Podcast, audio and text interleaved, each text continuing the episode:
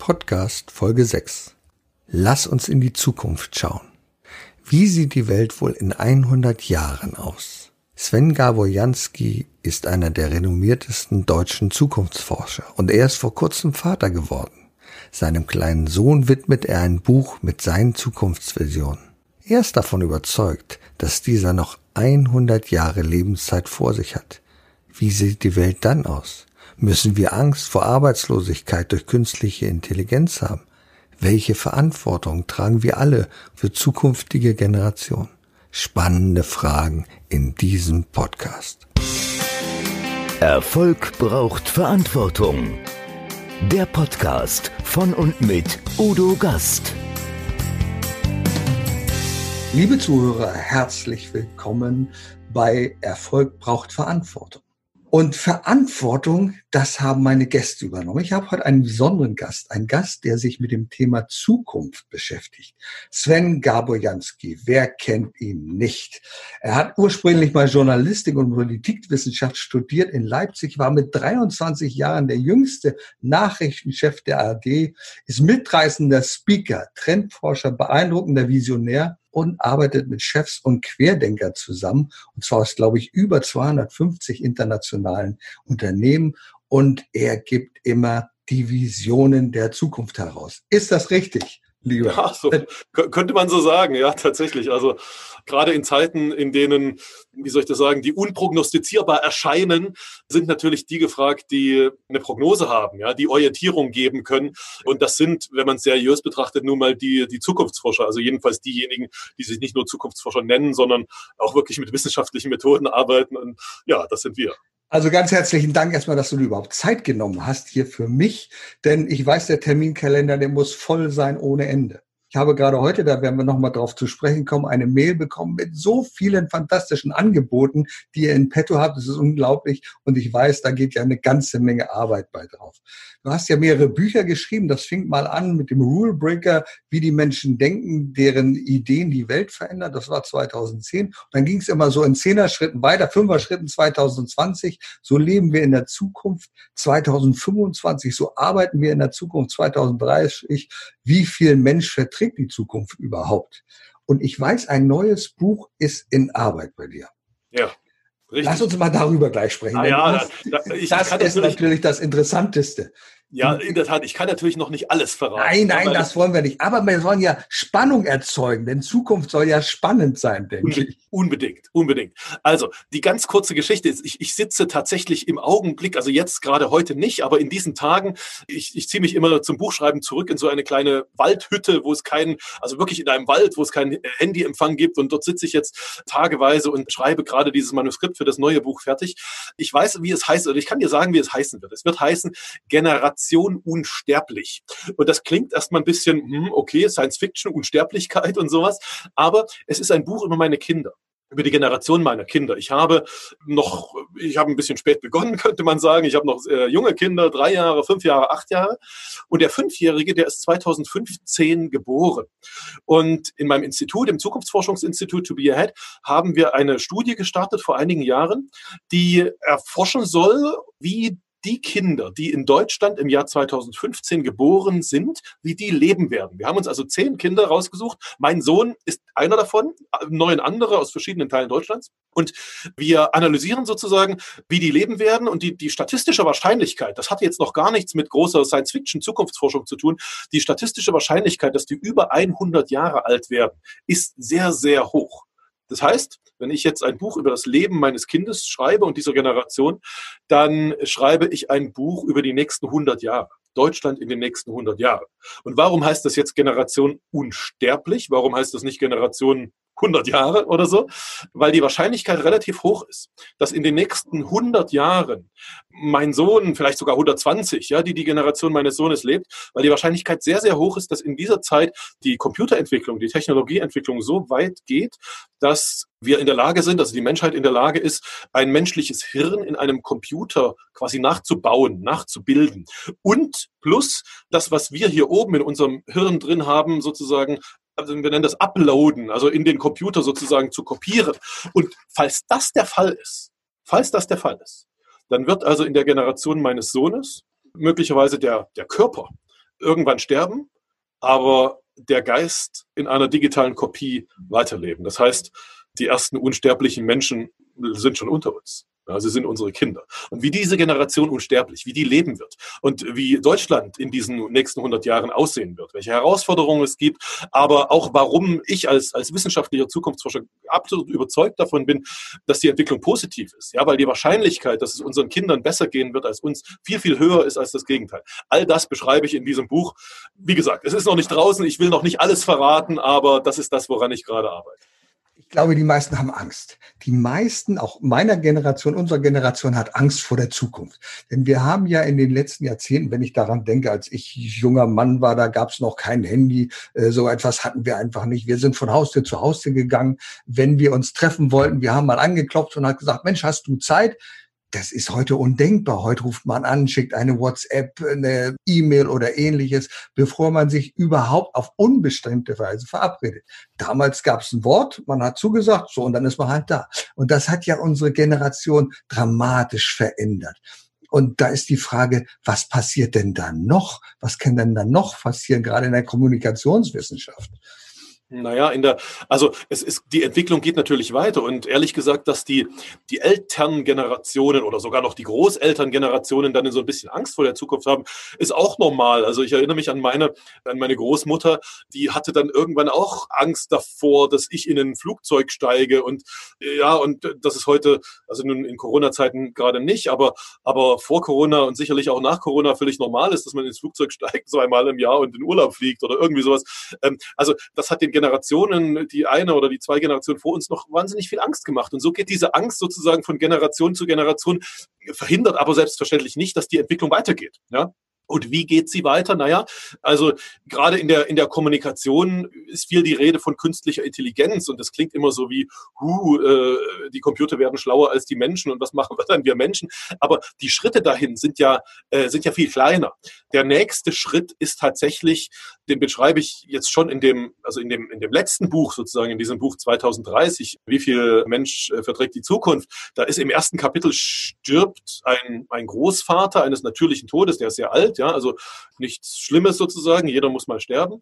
Aber das Interessante ist, kommunikationsmäßig gesehen, am Tag nach der Beerdigung bekommt seine Enkeltochter von ihrem Vater, also dem Sohn des Verstorbenen, bekommt sie geschenkt, dass sie weiter mit ihrem Großvater telefonieren darf.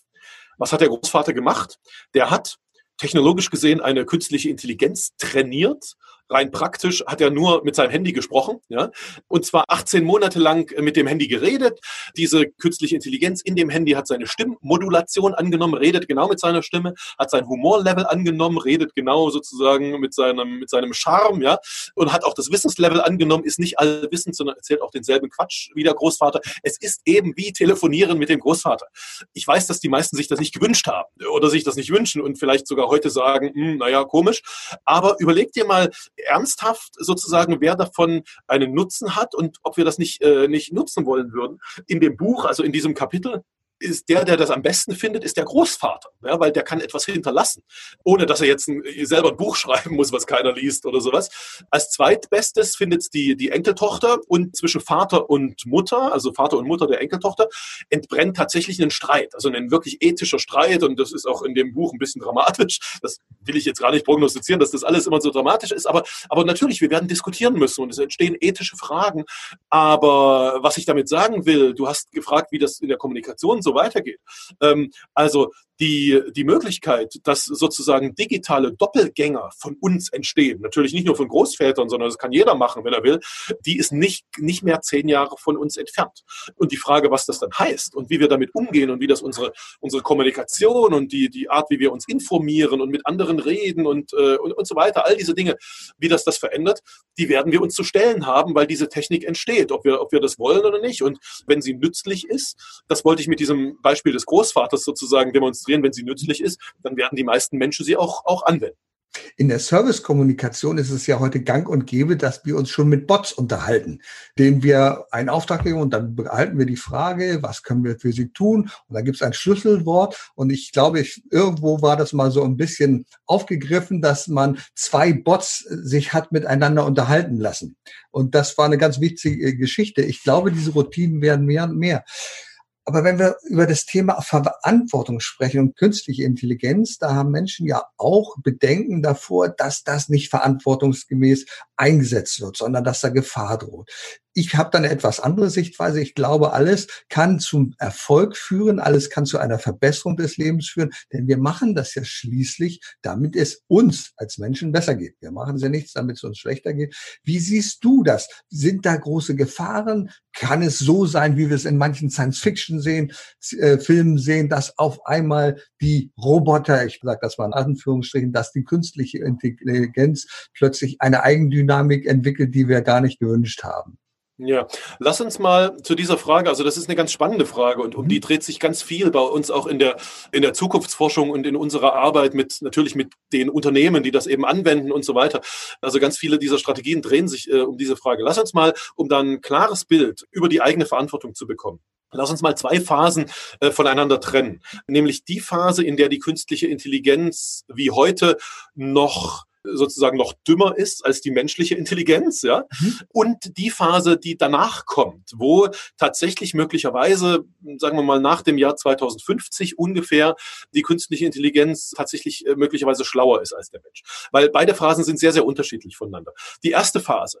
In der ersten Phase ist die, die Verantwortung des Menschen tatsächlich wie soll ich das sagen, tatsächlich hoch. Also aus meiner Sicht sehr hoch, weil natürlich kann man durch den Einsatz von künstlichen Intelligenzen Menschen, wie soll ich das sagen, manipulieren. Ja, das geht, ohne Frage. Aber der wichtige Hinweis ist, es sind nicht die künstlichen Intelligenzen, die die Menschen manipulieren, sondern es, es, sind andere Menschen, denen diese künstlichen Intelligenzen gehören, die die anderen Menschen vielleicht manipulieren. Also insofern haben wir gar kein, wie soll ich sagen, gar keine so richtig neue Situation, sondern es ist einfach nur eine neue Technologie. Auch bisher, die bisherigen Technologien, jedenfalls einige davon bieten die Möglichkeit, andere Menschen zu manipulieren. Das Marketing versucht die ganze Zeit, mich zu manipulieren, um irgendwas zu kaufen. Ja, das ist so die, die softe Manipulation und so weiter und so fort. Also wir müssen einfach nur, und also das ist äh, aber tatsächlich ernst gemeint, selbstverständlich haben wir die Verantwortung, diese künstlichen Intelligenzen so einzu, einzusetzen, beziehungsweise die, die Menschen, die Unternehmen, denen die gehören, sozusagen durch Regeln dahin zu bringen, dass sie diese künstlichen Intelligenzen im Sinne des Nutzers, des Konsumenten, des Bürgers und so weiter einsetzen. Aber nochmal gesagt, das ist eigentlich nichts Neues. Das ist nur eine Weiterschreibung der bisherigen Abläufe durch eben eine, eine neue Technologie. So, jetzt kommt die zweite Phase. Und tatsächlich diese zweite Phase, da sind wir Zukunftsforscher uns relativ sicher, dass die kommen wird, und zwar noch in unserer, noch in unserem Leben sozusagen, aber eben nicht morgen, sondern übermorgen. Ungefähr 2050 vielleicht, so über den, über den Daumen gepeilt. Das ist die Phase, wo zum ersten Mal eine künstliche Intelligenz wirklich intelligenter sein wird als die menschliche Intelligenz oder sagen wir die menschliche Durchschnittsintelligenz. Und wenn ich jetzt menschliche Durchschnittsintelligenz sage, dann meine ich die kognitive Intelligenz. Also ich meine nicht die emotionale, nicht die soziale Intelligenz. Da, da streitet man sich ja noch drum, was Intelligenz eigentlich ist. Also was ich meine, ist das, ist sozusagen die, die Frage, mehr Daten in seinem Arbeitsspeicher sozusagen äh, verarbeiten zu können, besser rechnen zu können, besser planen zu können, besser prognostizieren zu können, besser Strategien machen zu können und auch dadurch andere Intelligenzen manipulieren zu können. Ja, das ist kognitive Intelligenz. So. Und wenn jetzt zum ersten Mal ein Computer oder eine künstliche Intelligenz stärker ist als die menschliche Intelligenz, in dieser Stelle ist natürlich eine neue, wie soll ich sagen, eine neue Ära vielleicht in der menschlichen Entwicklung erreicht. Ja, dann sind wir zum ersten Mal die, die zweitintelligenteste Spezies auf der Welt. Und das stellt tatsächlich Fragen auf. Das stellt die Frage auf, ist das ganz gefährlich, weil an der Stelle irgendwelche künstlichen Intelligenzen entstehen, die uns Menschen als zweitintelligenteste Spezies dann so behandeln, wie wir heute die zweitintelligenteste Spezies behandeln, nämlich die, also die Menschenaffen sozusagen, ja, die sperren wir in Zoos und äh, äh, irgendwelche Reservate äh, und vorher haben wir sie erschossen in den Jahren zuvor. Also ja, machen die das auch so wie wir oder sind die intelligenter als wir? Und gehen besser mit uns um? Das ist die, das ist die riesengroße Frage, um die sich so die, die Science-Fiction-Filme äh, ranken. Und tatsächlich gibt es auch unter Zukunftsforschern dazu zwei zwei Strömungen, äh, zwei Meinungsströmungen. Es weiß natürlich keiner, ja, keiner ist Hellseher oder Wahrsager, das weiß keiner. Aber die einen Zukunftsforscher sagen, ja, das läuft hinaus auf den quasi Kampf zwischen Mensch und Maschine und äh, die sind sehr pessimistisch meistens, weil diesen Kampf kann, kann eigentlich der Mensch auf lange Sicht nicht, nicht gewinnen, wenn die Maschine äh, intelligenter ist. Und die sagen dann, um Gottes Willen, wir müssen das verhindern, dass diese künstliche Intelligenz entstehen und so weiter. Ich bin eher ein Verfechter der, der zweiten Denkrichtung unter den Zukunftsforschern, die da heißt, wir Menschen haben schon immer danach gestrebt, unseren Körper, also das, wo wir drin sind sozusagen, zu verbessern, zu optimieren. Aus diesem Grund haben wir irgendwann uns Kleidung, also ganz früher zu Urzeiten, ja, uns äh, Kleidung gebastelt. Wir haben irgendwann uns Häuser gebastelt. Wir haben uns irgendwann, wie soll ich sagen, Schulen gemacht, um das Hirn zu verbessern, also die, ja, das Intelligenz zu verbessern. Und wir haben Fitnesscenter erfunden, um den Körper, also wir tun sehr, sehr viel, um diesen eigenen Körper zu, äh, zu verbessern. Also werden wir, wenn die Möglichkeit ist und es intelligentere Dinge sozusagen äh, um uns herum gibt, werden wir danach streben, diese Intelligenz in unseren Körper hineinzuholen. Wir werden also unser Hirn verbinden wollen mit diesen, mit diesen künstlichen Intelligenzen, die da draußen stehen und, und werden sozusagen auf diese Weise zu, also werden unsere eigene Intelligenz dadurch steigern können. Die Wahrscheinlichkeit halte, halte ich persönlich für viel, viel höher. Sie stellt nicht weniger Fragen, natürlich, ja. Also wie, wie lebt es sich dann, wenn man so eine, so eine Hirn-Computer-Schnittstelle hat? Das weiß alles äh, heute noch kein Mensch, aber der Entwicklungspfad ist viel, viel positiver als in der anderen Denkrichtung, weil es läuft eben nicht auf den finalen Endkampf zwischen Mensch und Maschine hinaus, sondern es läuft eigentlich darauf hinaus, dass wir die menschliche Limitation, also das, was unser das, Hirn einfach nur nicht kann. Genau. Ja, mhm. äh, das werden wir erweitern. Das, da wir, wir werden intelligenter werden. Die Welt wird intelligenter werden. Wir werden intelligenter werden. Und hoffentlich werden wir auf diese Weise auch einige der, der Probleme, die die Menschheit bisher mit ihrer limitierten Intelligenz geschaffen hat, Stichwort Umweltprobleme und Krieg und Terror und Ausbeutung und sowas. Hoffentlich werden wir auf diese intelligentere Weise diese Probleme lösen können. Die Wahrscheinlichkeit ist jedenfalls da. Ja? Garantien gibt es keine, aber die Wahrscheinlichkeit ist da. Und deshalb ähm, ist mein mein Grundverständnis der Zukunft immer das, dass, wenn wir es richtig machen, wir unseren Kindern eine bessere Zukunft hinterlassen werden, also eine bessere, ein besseres Leben, unsere Kinder leben können, als, als wir, als, als, als Eltern es können. Und nichts anderes, nach nichts anderem sollten Eltern eigentlich streben, aus meiner Sicht. Ich habe da noch Bedenken, wenn ich in die Welt hineinschaue, dann sehe ich, dass wir mit, also dass einige Kulturkreise mit der technologischen Entwicklung nicht mithalten können, dass wir Gesellschaften haben, die im Denken immer noch äh, auf dem ähm, Niveau des Mittelalters verharrt sind. Und da habe ich natürlich schon ein bisschen Bedenken, ob das auch so funktioniert. Und ich denke auch daran, wenn jetzt so etwas in die falschen Hände gerät, die meisten Technologien, die wir haben, die waren ja dann zum Beispiel der Entwicklung, was Militärwissenschaften angeht. Da hat man versucht, als erstes Geld locker zu machen und in diese Richtung zu lenken. Das wäre natürlich schade. Aber auf der anderen Seite sehe ich genauso wie du die Chancen, die wir damit haben, uns zu optimieren, unseren Körper, unseren Geist. Du optimierst deinen Körper ja mit Passion, das weiß ich. Du hast ja schon 19 Mal an einem Marathon teilgenommen. Also das sind die letzten Informationen, wahrscheinlich noch mehr bist schon dreimal den Kilimanjaro bestiegen. Sind das, ist das jetzt eine besondere Herausforderung für dich? Machst du das, um dich fit zu halten oder sagst du einfach, um abzuschalten? das finde ich fantastisch, dass du das so machst. Also in der Tat, das, das mit dem Marathonlaufen, das ist tatsächlich meine, meine Art von von Yoga, könnte man sagen, oder von Meditation, ja. Wer schon mal lange gelaufen ist und das äh, quasi jeden Tag macht, also das eigentlich am Marathonlaufen ist das Training das Interessante, ja, gar nicht der Marathonlauf an sich. Wer sechsmal, äh, sechsmal in der Woche äh, zwei Stunden läuft, der weiß, dass durch diese monotone Bewegung, dieses von einem Bein aufs andere, diese zwei Stunden lang, sich die beiden Hirnhälften sehr, sehr, sehr, sehr gut synchronisieren und all die Dinge, die, die in der, in der Meditation passieren, oder ob alle, weiß ich nicht genau, aber, aber wahrscheinlich viele Dinge äh, dort passieren. Also dieser Sport, äh, dieses Marathonlaufen ist tatsächlich meine, meine Entspannung und mein, mein Reflektieren und zu mir selbst äh, finden.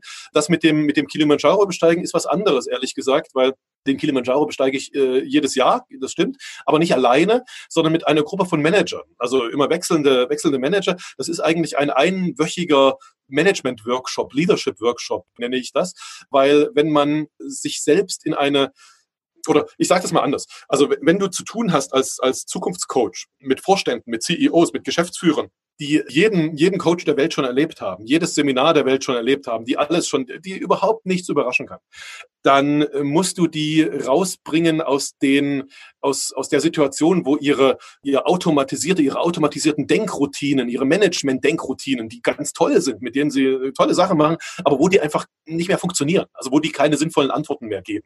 Und der Aufstieg auf den Kilimanjaro ist, ist, ist so eine Situation. Da bist du mitten in Tansania, mitten in Afrika, ganz oben dann fast 6000 Meter Höhe da kannst du nicht äh, sozusagen mit den, mit den Routinen eines, eines europäischen Manager-Denkens mehr deinen, deinen Alltag verbringen. Insofern, ich versetze die dort in, in eine Lage, in der, in der sie aus ihren, äh, raus müssen, aus ihren Denkroutinen und plötzlich kann ich dann die anderen Fragen mit ihnen besprechen, die ich eigentlich mit ihnen besprechen will. Insofern ist das ein sehr, sehr effektives, einwöchiges Management-Training und natürlich auch für mich. Also ich, ich trainiere auf diesen Aufstiegen und Abstiegen dann vom Kilimanjaro natürlich nicht nur, nicht nur meine, meine, meine Coaches, sondern auch, auch mich. Das hilft auch mir, einmal im Jahr mich selbst zu hinterfragen und tatsächlich komme ich jedes Mal zurück mit, wie soll ich sagen, mit einem neu justierten Plan für das, äh, für das nächste Jahr. Insofern ist das, wenn man so will, auch eine, wir reden über Verantwortung. Auch das ist aus meiner Sicht eine Verantwortung sich selbst gegenüber, dass man sich Formate schafft, in denen man seine eigenen Denkmuster aus den eigenen Denkmustern ausbrechen kann, indem man sie bricht und durch neue Denkmuster ersetzen kann. Weil Denkmuster, also vielleicht darf ich das noch erklären, weil das gerne, ist gerne, ganz gerne, wichtig, ja. ganz ich, wichtig für meine. Ich bin ganz meine gebannt und höre zu, weil ich, ich stelle fest, du führst die Menschen dort an ihre Grenzen und weil du sie an ihre Grenzen führst, nicht nur körperlich, sondern auch geistig, führst du sie praktisch in ein neues Denklevel hinein. Kann ich das so richtig verstehen? Ja, und, und der Grund, äh, also der wissenschaftliche Hintergrund sozusagen der ganzen Geschichte ist, ist, ist relativ banal und, und ersichtlich. Wir denken aber zu wenig daran. Schau mal, meine Aufgabe ist es, Innovationen zu den Menschen zu bringen. Einerseits als, als, als Persönlichkeitscoach für den einzelnen Menschen und äh, aber ganz oft auch im Unternehmen sozusagen für die Zukunftsstrategien des Unternehmens. Also ich muss die Leute dazu bringen, etwas anders zu machen, Veränderung sozusagen in ihr Leben äh, und in ihre Arbeit hineinzubringen. Und das, was Veränderung verhindert, sind unsere automatisierten Denk-, Denk und Verhaltensmuster. Also kurz gesagt, wer davon noch nichts gehört hat, jeder Mensch und tatsächlich jeder Mensch trifft seine Entscheidungen, seine alltäglichen Entscheidungen zu 99 Prozent nicht bewusst. Also man denkt nicht bewusst darüber nach, sondern es sind unterbewusste Routinen, die im Kopf ablaufen, jeden Tag immer dieselbe, immer dieselbe Routine. Ansonsten könnten wir gar nicht leben. Wenn wir über jede Entscheidung ständig nachdenken, bewusst nachdenken müssen, könnten wir gar nicht, gar nicht leben.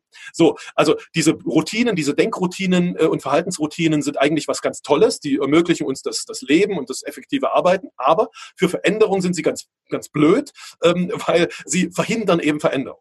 Das heißt, für jemanden, der wie ich dessen Job es ist, sozusagen äh, Menschen auf die nächsten Schritte, auf das nächste Level zu, zu heben, ist die erste Aufgabe, wir müssen diese Denkmuster, in denen diese Menschen sind, brechen und durch neue Denkmuster ersetzen. Also es geht nicht ohne Denkmuster, die sind dann nicht ohne, sondern wir müssen sie durch neue, bessere, modernere, zukunftssicherere ersetzen.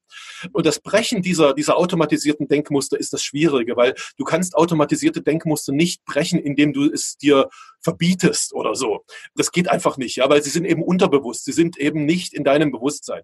Es gibt eine, eine wirkliche effektive und, und wirksame Strategie, die habe ich mir abgeschaut von, von Fußball-Bundesliga-Trainern. Äh, mit Thomas Tuchel habe ich damals, ist jetzt schon ein paar Jahre her, da war er noch in Deutschland und nicht in, nicht in Paris. Da habe ich sehr lange darüber geredet und er hat auch sozusagen einem meiner Bücher dabei getragen. Also was ich mir da abgeschaut habe, ist, was die, was, was die Fußballtrainer machen, ist, wenn die sozusagen einen neuen Spielzug eintrainieren wollen und den alten quasi abtrainieren wollen, dann verändern die das Spielfeld. Dann ist also der Trainingsplatz, auf dem die ihre Spieler äh, schicken, äh, nicht mehr so quadratisch quasi, sondern die schneiden die Ecken ab. Ja? Und wenn du die Ecken abschneidest, dann kannst du eben beispielsweise nicht mehr Longline, also die Linie entlang spielen, weil du würdest direkt ins Ausspielen. Also sie nehmen ihren Spielern die Möglichkeit, den alten Verhaltensweisen, alten Denkmustern weiter zu folgen. Und erst dann, erst wenn du den, wenn du dir selber die Möglichkeit weggenommen hast, deinen alten Verhaltensweisen weiter zu folgen, erst dann ist dein, dein Bewusstsein, äh, dein Unterbewusstsein offen für neue.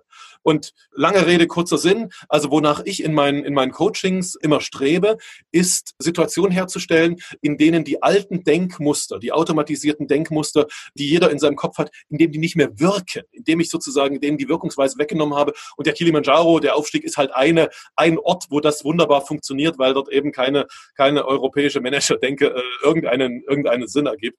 Wenn du das in, in Unternehmen machst, dann kannst du das natürlich auch auf andere Weise, also musst nicht auf dem Kilimanjaro, kannst du auch auf andere Weise machen, im, bei dir zu Hause. Kletterpark, der, Kletterpark, die abgeschwächte Version wahrscheinlich. Naja, der Kletterpark ist, ja, also das ist, ist zu harmlos, ne? Der ist wirklich ein bisschen, bisschen harmlos. Ich gebe dir mal, ich gebe dir mal ein einfaches Beispiel aus meinem Privatleben. Vielleicht ist das ein bisschen äh, plakativer.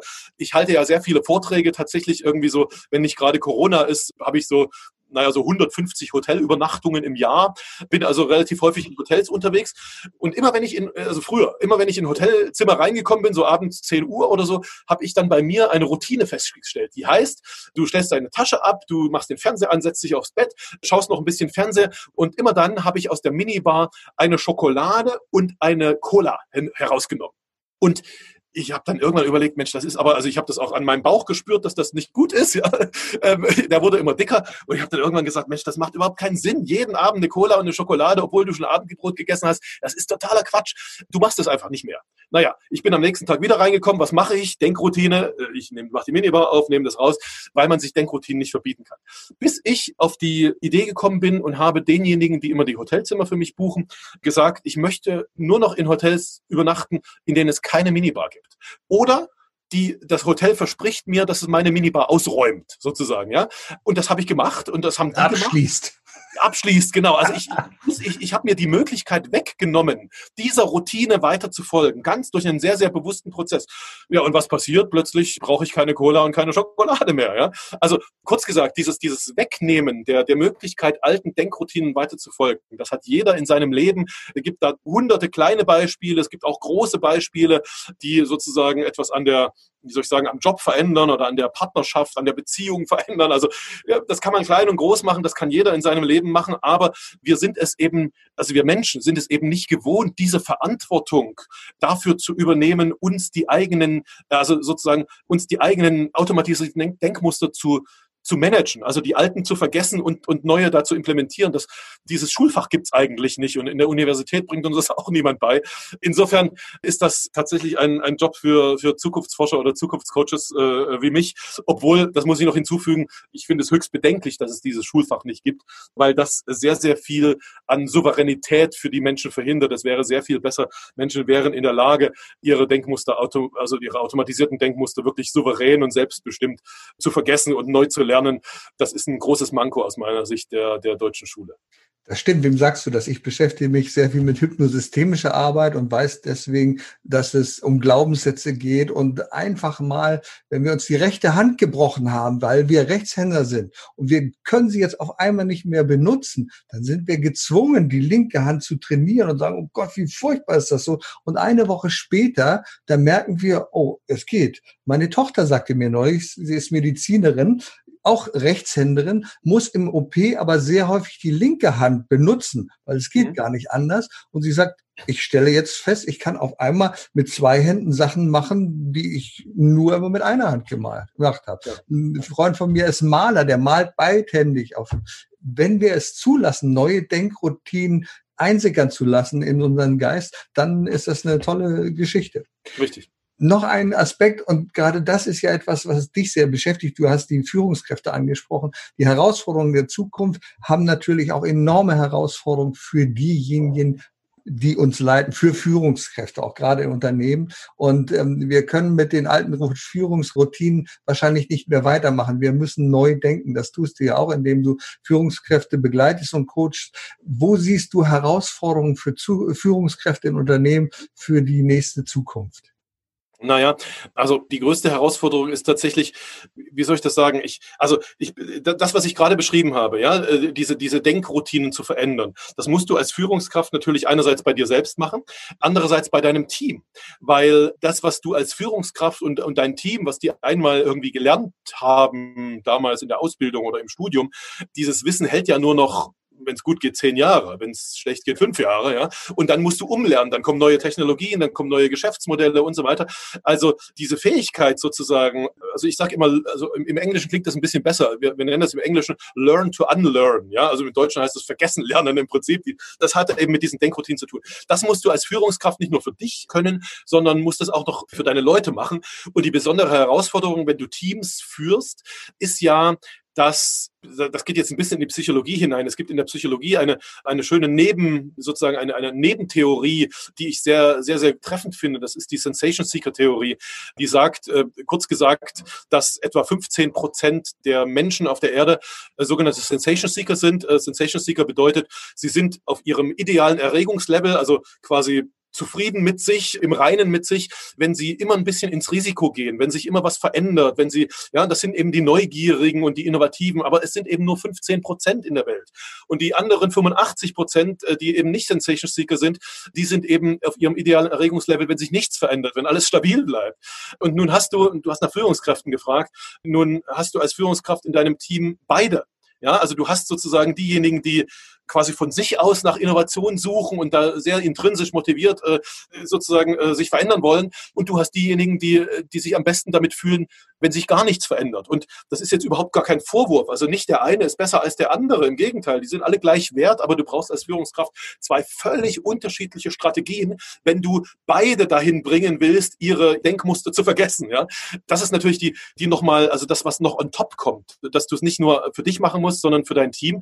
Und, und das, also das ist sozusagen sozusagen auf, auf abstrakter Ebene die, die Herausforderung oder dann deine Verantwortung. Und wenn man es jetzt ein bisschen runterdekliniert, gerade in, in dieser Zeit, hat das alles natürlich sehr, sehr viel zu tun mit, mit Digitalisierung, mit datengetriebenen Geschäftsmodellen. Also das, wie, wie bisher Geschäft gemacht wurde, wird in, über, über kurz oder lang in allen Branchen abgelöst werden durch eine neue Art, ja, durch eine neue Art von Geschäftsmodell, die darauf basiert, dass du bestimmte Produkte sozusagen kostenlos an den Kunden abgibst, dafür die Berechtigung hast, mit seinen Daten umzugehen und, und also mit seinen Echtzeitdaten. Ich meine damit nicht irgendwelche komischen Daten, die in, äh, seit drei Jahren in irgendwelchen Datenbanken liegen, sondern Echtzeitdaten.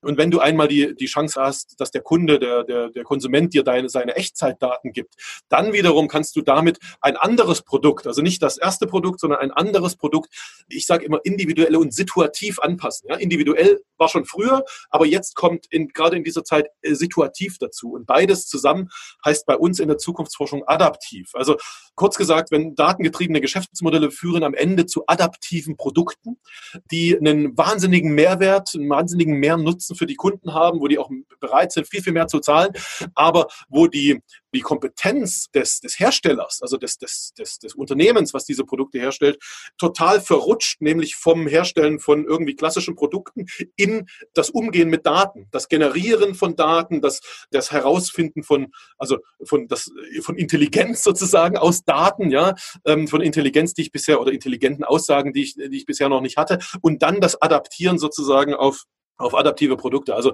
kurz gesagt, die Geschäftsmodelle in den allermeisten Branchen stellen sich komplett um.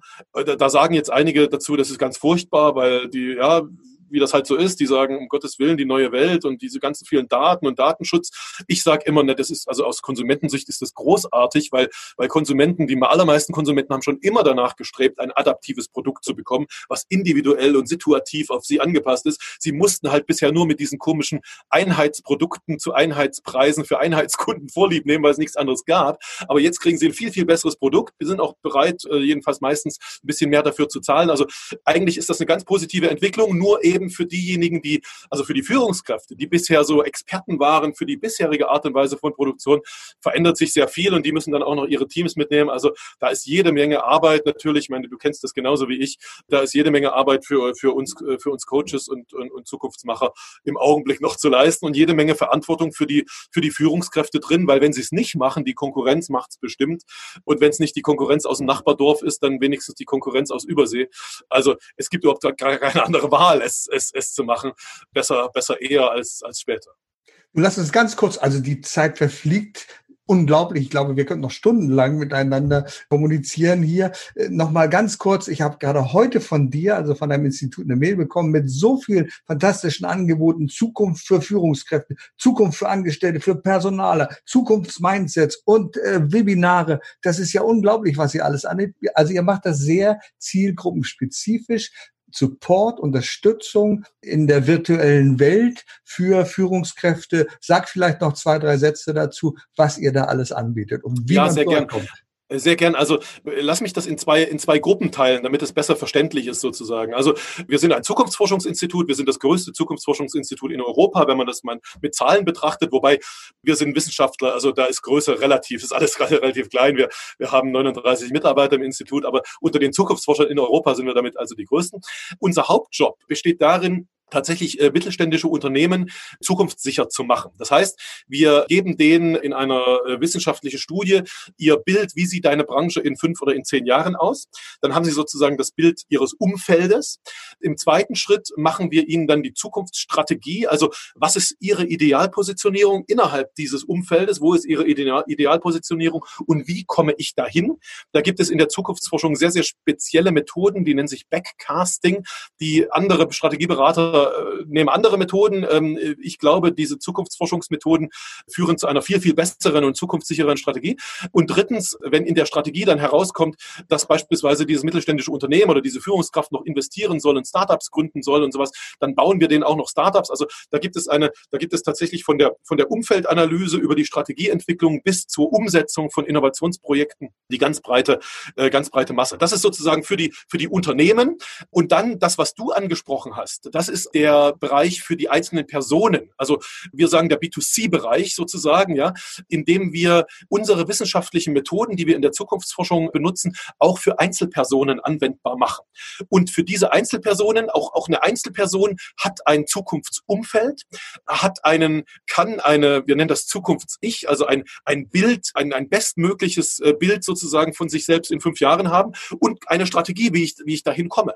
Das ist allerdings sehr, sehr spezifisch tatsächlich ich, äh, je nachdem, bin ich Angestellter, bin ich Selbstständiger, bin ich Führungskraft, bin ich Personal, also habe ich noch Verantwortung für andere Mitarbeiter und so weiter. Und deshalb äh, machen wir das dort sehr, sehr, sehr, sehr zielgruppenspezifisch. Und das Schöne bei diesen Angeboten, über die du jetzt gerade gesprochen hast, ist, sie funktionieren eben auch nicht als wie soll ich sagen, als, als sehr, sehr teure Unternehmensberatungsprojekte, sondern wenn man will, quasi im Online-Kurs, der relativ kostengünstig sozusagen zum kleinen Preis, einen aber genau durch diesen, durch denselben Prozess führt mit denselben wissenschaftlichen Methoden. Also jetzt kein Chaka und kein, was weiß ich, erkenne dein Why oder was da, was da alles für, für, für Zeug kursiert, sondern wirklich wissenschaftliche Methoden, um das eigene Zukunftsbild zu entwickeln und am Ende auch zu erreichen.